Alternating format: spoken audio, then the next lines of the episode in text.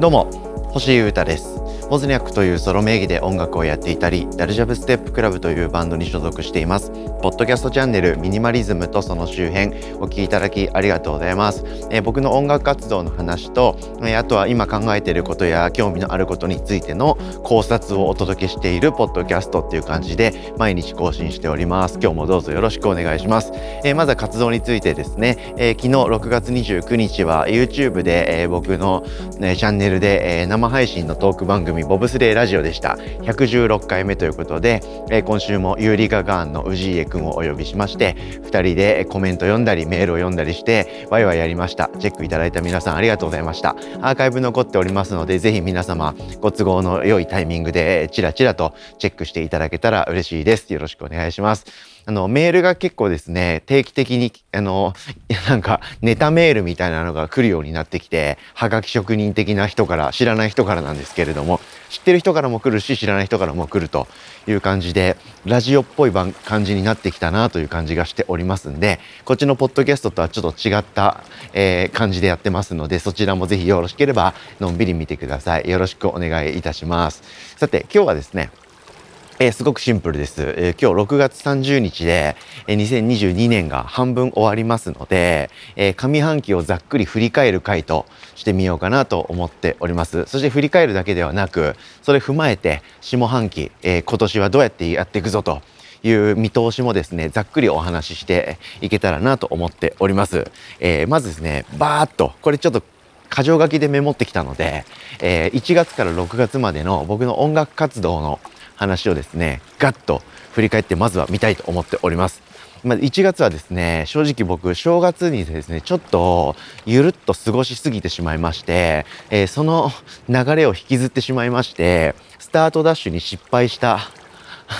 感じがありました。1月ですね。はい。あとは、えー、1月はですね、えー、音楽業界はまあ静かなので割と、割とのんびりしてたんですけれども、えー、スミカっていうバンドのサポートでですね、えー、幕張メッセっていう 謎に超巨大なステージに僕立っちゃったという感じで、幕張メッセで行われたイベントで、えー、スミカっていうバンドで、えー、1曲パフォーマンスさせていただいて、ゲストミュージシャンということで、スミカのみんなと一緒に音出したというのがありました。これが1月って感じでした。はい。で、2月はですね、僕がやってるバンド、ダルジャブステップクラブ、えー、約2年弱ぐらいですね、デジタルのシングルをリモートで制作して、サブスクに出していたんですけど、数曲。それ以外の動き全くしてなかったんですが、動き出そうよということでですね、えー、メンバーの脱退とか、それに伴う新体制への準備とか、そんなことを結構していた月でした。はい。で、ウォズニャック、僕のやっているソロのやつですね。ウォズニャックは、ライトっていうバンドのベーシストの伊沢淳くんとのコラボシングル、ふぶくをデジタルでリリースした、そんな月でした。で、3月はですね、えー、その新体制になったダルジャブステップクラブが、えー、始まりまして、えー、スタジオワークとかミーティングとかをもりもりし始めたっていう感じ。あとはウォズニャックの、え企画ですね、自分で仕掛けるイベントが4月上旬にありましたので、えそれに向けての各種の準備とか練習とかグッズ作ったりとかそんなようなことをいっぱいしておりました。そして4月、はい、でダルジャブステップクラブは初ライブを情報を出しましてそのライブに向けて新体制でどういうふうにライブをやっていこうかとかそういうスタジオワークが始まったりとか動画を撮り始めたりとかそんなようなことをしていた月でした。でダル、えー、ウォズニャック僕のソロの方のはイベントその3月に準備していたイベントを開催し、まあ、成功に終わったなという感じでほっとしたという感じでしょうかね。チェックしてくださった皆様、その頃、その説はありがとうございました。で、5月。5月はですね、1月にもサポートさせてもらったスミカでですね、またサポートさせていただくチャンスがありまして、荒ばきロックフェスですね、あの仙台でやっている、仙台っていうか宮城がでやっているフェスに、えー、初めて僕行きましたし、えー、演者としても初めて出演したという感じでございまして、そこから5月は結構いろいろありましたね。はい。ダルジャブステップクラブの初ライブがありまして、ここから何本か5月はライブが続きました。で、ボズニャックもライブがあったりとか、あとダルジャブステップクラブでは新曲のリリースですね、新体制初のえー、新体制になってから作った曲ですね、はい、タワーっていう曲をリリースいたしました。で、えー、仲良しのみんながやっているバンドトリコのですね、えー、YouTube での24時間生配信で、えー、司会をやらせていただきまして、え、トリコの4人と僕、星優太が寝ずにですね、不眠不休で喋、えー、り続け、僕は喋っていてですね、トリコのみんなは喋ったり企画やったりとか、え、曲を作ったりとか演奏したりっていうのをやっていたという地獄の天国企画ですね。こんなことをやっていた週、月でした。はい。で、今月6月はですね、ダルジャブステップクラブのライブが2本上旬にはありまして、で、そのタイミング、ほぼ同じタイミングで、ソロのボズニャックの曲をリリース。はい。えー、ユキテロっていうアーティストとリープっていう曲を合作しまして、共作しまして、それをリリース。そしてそれらが10日、11日とかのその週で終わりまして、そこからちょっと一息ついて、えー、次なるアクションをを始めている。こんな感じで6月は終わりました。はい。あまあ、ここ数年のね、この2年とかのコロナ禍突入以降は、と、を考えると、僕の中では凄まじく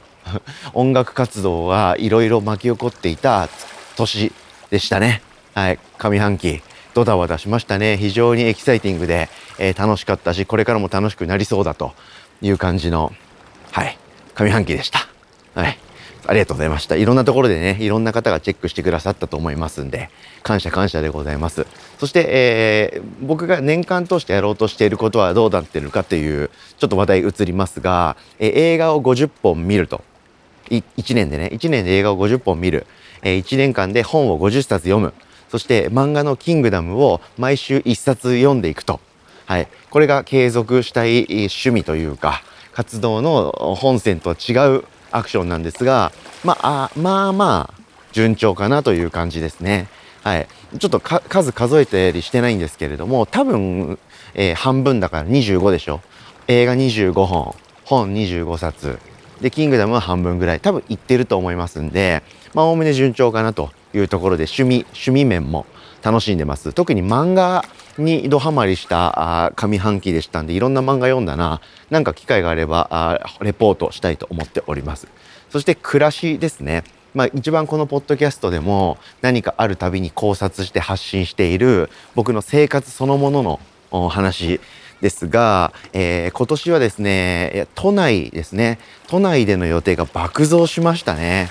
僕、あの、コロナ突入と同時に、えー、海の方に移住しまして、まあ、都内での予定が全然ないし、人と会えないし、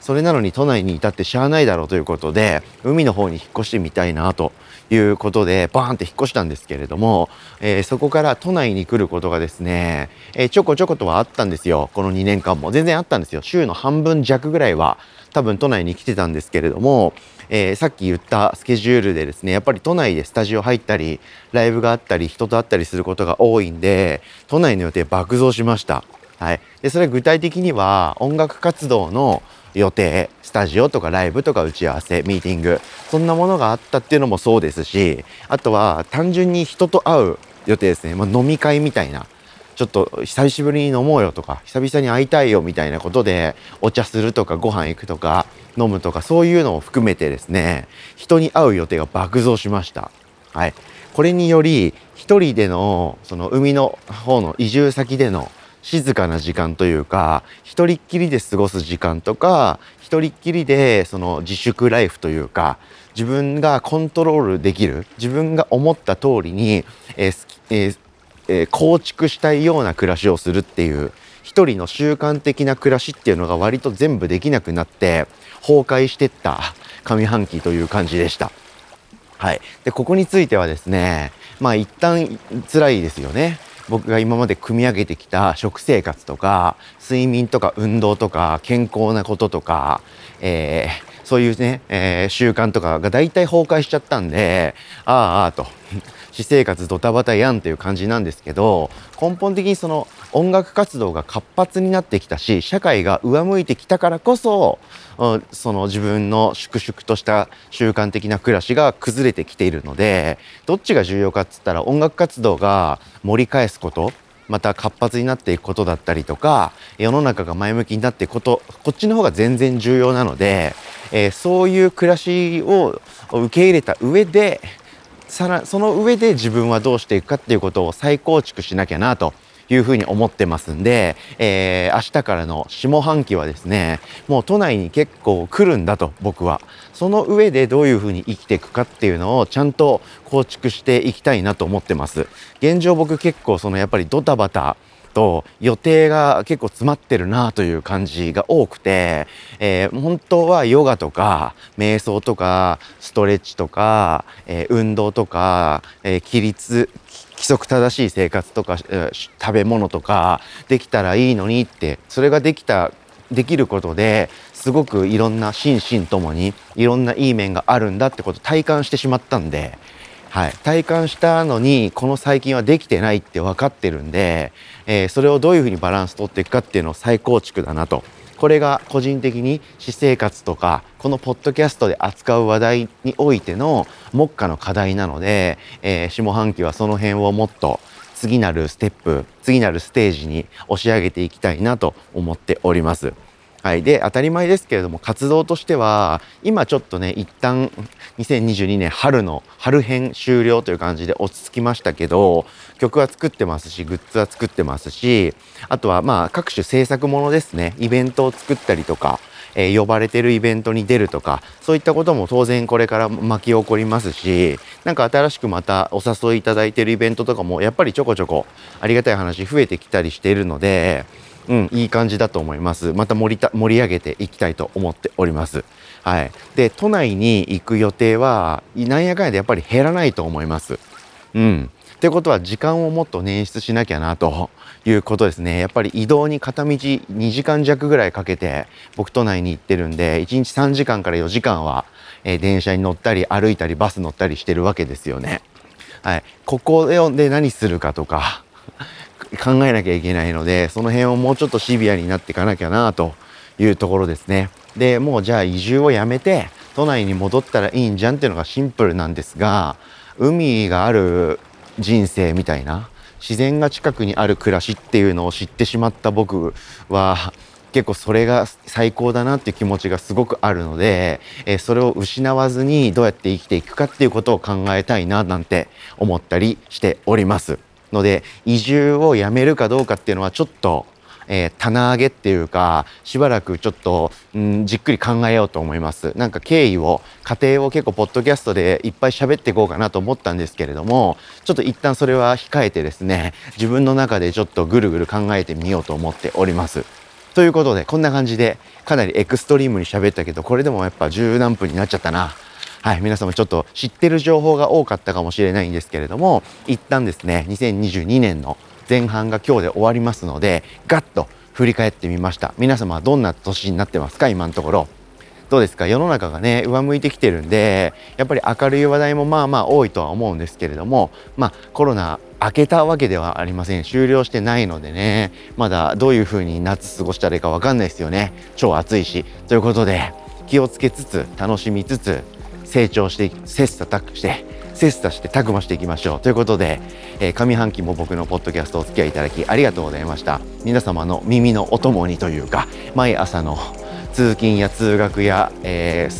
炊事洗濯や育児や家事や、えー、作業中のお供になっていれば幸いです。ということで今日もお聴きいただきありがとうございました。以上ミニマリズムとその周辺星歌がお届けしました。それでは今日も皆様元気にいってらっしゃい。バイバーイ。